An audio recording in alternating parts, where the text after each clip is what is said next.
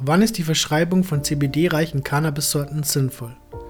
CBD, Cannabidiol, das bekannteste nicht psychedelische wirkende Cannabinoid der Hanfpflanze, wird zunehmend hinsichtlich seines therapeutischen Potenzials untersucht und geschätzt. Das Cannabinoid bietet einige Vorteile. Es verursacht meistens keine und nur selten relevante Nebenwirkungen. In den deutschsprachigen Ländern ist es legal erhältlich und viele Anbieter ermöglichen den Kauf von CBD-Extrakten aus Faserhanf als Nahrungsergänzungsmittel. CBD-Produkte sind kein Ersatz für THC, da sich das Wirkungsspektrum von THC und CBD erheblich unterscheidet. Nicht selten ist eine Kombination aus THC und CBD aber sinnvoll. Die in Deutschland erhältlichen und vom Arzt verschreibungsfähigen Medizinal-Cannabisblüten enthalten überwiegend weniger als 1%, einige jedoch zwischen 7 und 12% CBD. Das Besondere der Sorte an Bedrolite ist die geringe THC-Konzentration, sodass es fast wie reines CBD wirkt. Neben der Verschreibung von CBD-reichen Cannabisblüten kommt in Deutschland auch die Verschreibung von reinem CBD in Form von Tropflösungen aus der Apotheke in Frage. Allerdings fällt CBD nicht unter das Gesetz, das seit März 2017 die Erstattungsfähigkeit bestimmter Cannabisprodukte und Medikamente auf Cannabisbasis regelt. Dieses Gesetz, 31 Absatz 6 SGB V, beinhaltet nur die Erstattungsfähigkeit von THC und Nabilonhaltigen Präparaten. Nabilon ist ein synthetischer Abkömmling von THC. In Deutschland erhältliche Cannabisblüten mit vergleichsweise hohen CBD-Gehalten. Sorte Penelope, THC-Gehalt ca. 10,4%, CBD-Gehalt ca. 7,5%. Argyle, THC ca. 5,4%, CBD 7,0%. Green Number 3, THC 8,1%, CBD 11,7%. Bediol granuliert, THC 6,3%, CBD 8%. Bedrolite granuliert, THC kleiner 1%, CBD ca. 9%. Pedanius 8,8, THC 8%, CBD 8%. In unterschiedlichen Cannabissorten wurden in den vergangenen 50 Jahren etwa 600 chemische Verbindungen nachgewiesen, darunter neben den etwa 120 Cannabinoiden Substanzen anderer Stoffgruppen wie Aminosäuren, Proteine, Zucker, Alkohole, Fettsäuren, Terpene und Flavonoide. Die meisten Cannabis-Bestandteile außer den Cannabinoiden kommen auch in anderen Organismen, Tieren und Pflanzen vor. Diese Inhaltsstoffe befinden sich nicht alle in einer Pflanze, sondern wurden weltweit zumindest in einer Pflanze nachgewiesen.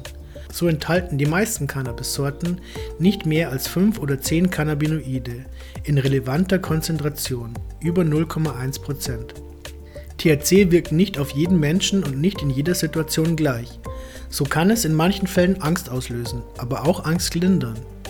Es hilft oft sehr gut gegen Übelkeit und Erbrechen, aber einigen wenigen Menschen wird auch übel, wenn sie Cannabis verwenden. Diese variable individuelle Ansprechbarkeit gilt grundsätzlich auch für Cannabidiol. In einer kleinen kontrollierten klinischen Studie wurden wachmachende Eigenschaften von geringen CBD-Dosen nachgewiesen.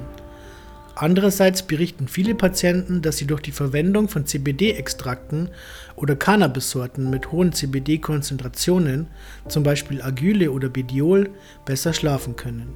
Daher gilt genauso wie beim THC, dass auch beim CBD eine klare Aussage zu den zu erwartenden Wirkungen nicht sicher gemacht werden kann.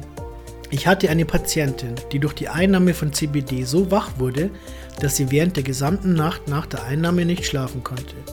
Die meisten Patienten geben dagegen eine Verbesserung des Schlafes an. Die Wirkungen der Cannabinoide werden zudem noch durch die Terpene, ätherische Öle, moduliert. Das Terpenprofil von sogenannten Indica-dominanten Sorten, zum Beispiel Argyle, kann die schlafanstoßenden Eigenschaften verstärken, wie sie häufig bei CBD beobachtet werden, während sativa-lastige Sorten eher aktivieren. Daneben gibt es Hinweise auf weitere mögliche Einsatzgebiete, wie zum Beispiel bei Kindern und Erwachsenen mit Autismus. Bislang sind diese kaum erforscht und es liegen nur Ergebnisse aus der Grundlagenforschung oder Berichte einzelner Patienten vor, wie beispielsweise hinsichtlich der krebshemmenden Eigenschaften des CBD. Häufige Einsatzgebiete von CBD sind Epilepsie, insbesondere bestimmte Formen der Epilepsie wie Dravet-Syndrom und Lennox-Gastaut-Syndrom, Angststörungen, Depressionen, schizophrene Psychosen, Entzündungen und entzündlich bedingte Schmerzen, Bewegungsstörungen, Dystonie, Dyskinesie, Abhängigkeit von THC, Nikotin und Opiaten. Bei den rechts oben aufgelisteten Erkrankungen können Cannabisblüten zum Einsatz kommen, die fast nur CBD enthalten, also in Deutschland die Sorte Betrolite des niederländischen Unternehmens Betrocan. Allerdings muss man sich bewusst sein, dass die Einnahme von CBD in Form von Cannabisblüten vergleichsweise teuer ist. Bei einer CBD-Konzentration von 9% enthält 1 Gramm der Blüten 90 Milligramm CBD. Bei einem Preis von 20 Euro pro Gramm in einer deutschen Apotheke müsste man über 200 Euro für 1000 Milligramm CBD bezahlen. 1000 Milligramm CBD in Form von CBD-Extrakten aus Faserhanf sind dagegen bereits für etwa 40 bis 60 Euro erhältlich. In der Schweiz gibt es dagegen einige Sorten mit deutlich höheren CBD-Konzentrationen von mehr als 20%, die auch deutlich günstiger sind als Cannabisblüten in deutschen Apotheken. Da ist das Preis-Leistungs-Verhältnis schon wesentlich günstiger. In diesem Fall enthält 1 Gramm der Blüten mehr als 200 Milligramm CBD und ist für etwas über 10 Schweizer Franken erhältlich. Wenn eine Therapie mit THC erforderlich ist, muss aus medizinischer Sicht überlegt werden, ob ein zusätzlicher CBD-Anteil sinnvoll oder weniger sinnvoll ist. Dabei kommt es nicht nur auf die Kenntnis der THC-Wirkungen, psychedelische Wirkungen, Schmerzlinderung, Appetitsteigerung, Linderung von Übelkeit etc. einerseits und der CBD-Wirkungen andererseits, sondern auch auf die Kenntnis möglicher Wechselwirkungen an.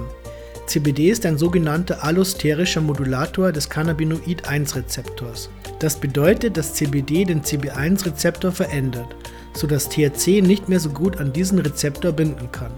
Die Aktivierung dieses Rezeptors durch THC ist unter anderem für die psychedelischen Wirkungen des THC verantwortlich.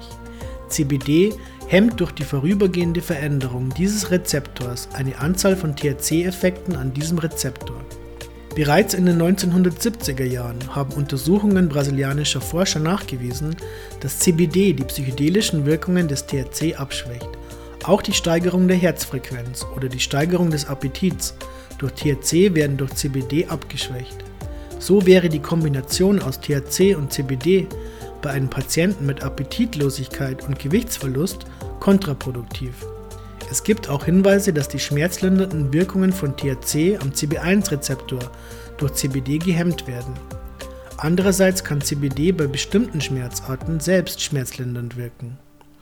So könnte CBD bei Schmerzen aufgrund einer Gelenkentzündung durch seine entzündungshemmenden Eigenschaften die Schmerzlinderung durch THC verstärken. Ein weiteres Beispiel. Wenn ein Patient mit ADHS Aufmerksamkeitsdefizit, Hyperaktivitätsstörung, gleichzeitig auch depressiv ist oder an einer Angststörung leidet, kann die THC-Wirkung auf die Hyperaktivität und Aufmerksamkeit durch eine CBD-Wirkung auf Angst und Depressionen ergänzt werden. Es gibt also Situationen, in denen durch THC-reiche Sorten mit möglichst wenig CBD die besten Wirkungen erzielt werden können. Und es gibt andererseits Symptomkonstellationen, bei denen eine Kombination der beiden Cannabinoide sinnvoll und reinem THC überlegen ist.